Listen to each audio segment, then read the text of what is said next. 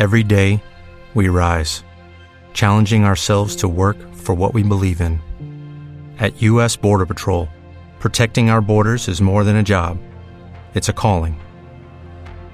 Agents answer the call, working together to keep our country and communities safe. If you are ready for a new mission, join U.S. Border Patrol and go beyond. Learn more at cbp.gov/careers. Titulares de noticias de energiadevanguardia.com. Noticias de energías renovables y ahorro energético.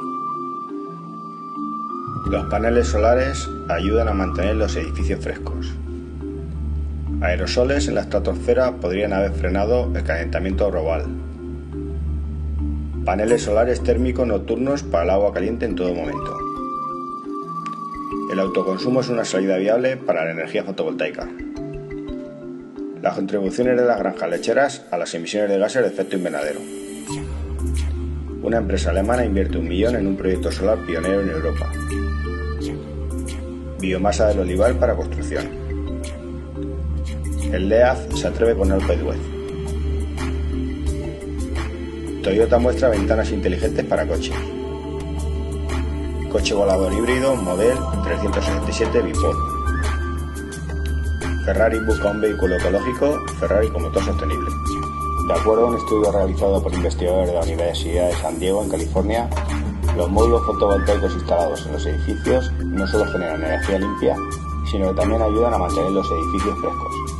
Mediante el uso de imágenes térmicas, los investigadores han podido determinar que durante el día, el tejado de un edificio con paneles solares instalados alcanza una temperatura de 5 grados centígrados menos si se le compara con otros tejados y módulos instalados. A la vez, durante la noche, los paneles ayudan a mantener el calor en el interior del edificio, con lo cual reducen los costes de calefacción durante el invierno. El incremento a lo largo de la última década en el volumen de aerosoles de la región atmosférica de la Tierra que contiene la capa de ozono podría explicar que el calentamiento global se ha frenado desde 1998, según un artículo que publica hoy la revista de Ciencia en su edición impresa. Los aerosoles son pequeñas partículas sólidas y líquidas presentes en toda la atmósfera y su presencia causa, en parte, las brumas que empalidecen los cielos sobre grandes ciudades como Pekín, México o Los Ángeles. Los tres tipos más comunes de aerosoles de origen natural son las sal de los mares, el polvo y las cenizas volcánicas, pero los aerosoles también provienen de actividad humana como la quema de combustibles fósiles. Peculiar artículo con este título porque cuando se habla de paneles solares nos referimos normalmente a las bondades que nos ofrece el sol, o sea, el sistema que trabajan con solo con los rayos solares en acción. De ahí la palabra solares o solar.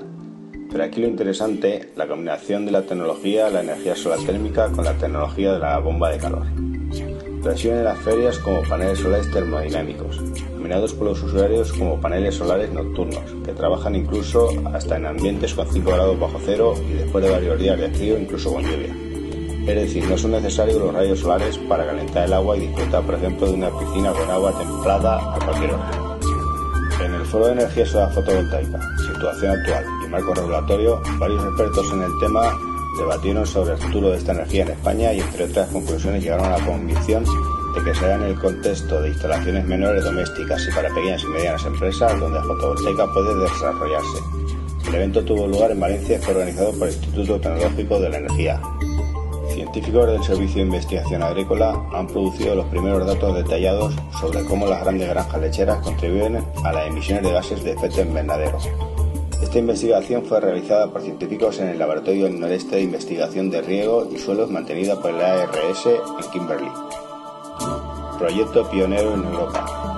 Proyecto consistirá en construir una planta de un megavatio de potencia compuesto por 600 paneles parabólicos solares que darán apoyo energético a las necesidades de agua caliente utilizada en los procesos de transformación de lácteos cabreros, según ha informado hoy un comunicado de la delegación española de la empresa Smirro.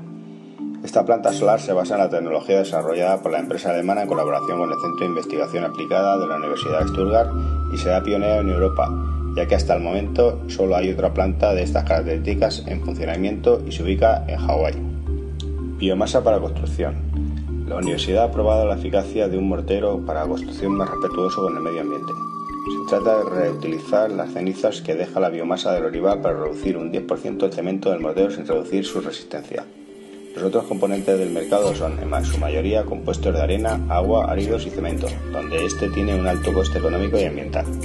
Un vídeo donde los holandeses del Leas Plan proponen un reto, recorrer los casi 110 kilómetros de la etapa reina del Tour de Francia a los mandos de un Leas. Una difícil prueba para las brutales subidas que se encuentran en la ascensión a tan mítico puerto de montaña con paredes de más del 8% que pondrán a prueba tanto la capacidad de las baterías como la recuperación del freno regenerativo en los descensos. Clave para afrontar este reto. Lo habrán logrado la respuesta en el vídeo. Ventanas inteligentes para coches. Con el correr de los años, cada vez que hablamos de tecnología en coches hay que discernir entre aquellas que se ocupa de darle más garantías de conducción y las que aportan a la llamada comodidad digital. De las primeras podríamos pedir optimización en los sistemas de detección vehicular próxima, mejoras estructurales de los chasis, sistemas de conducción infalibles, aigua más rápidos y eficientes, mayor tasa de detección de conflictos técnicos y un largo etcétera que no tiene a la velocidad como referente. Sin embargo, lo que llama la atención al público masivo son siempre las cuestiones accesorias, pero a no desmerecerlas, pues aportan su granito de arena para fabricar coches más modernos y más cómodos. Uno de los casos más recientes de adaptación tecnológica a los coches son las ventanas inteligentes con realidad aumentada táctil que presentó como concepto Toyota. Coche volador.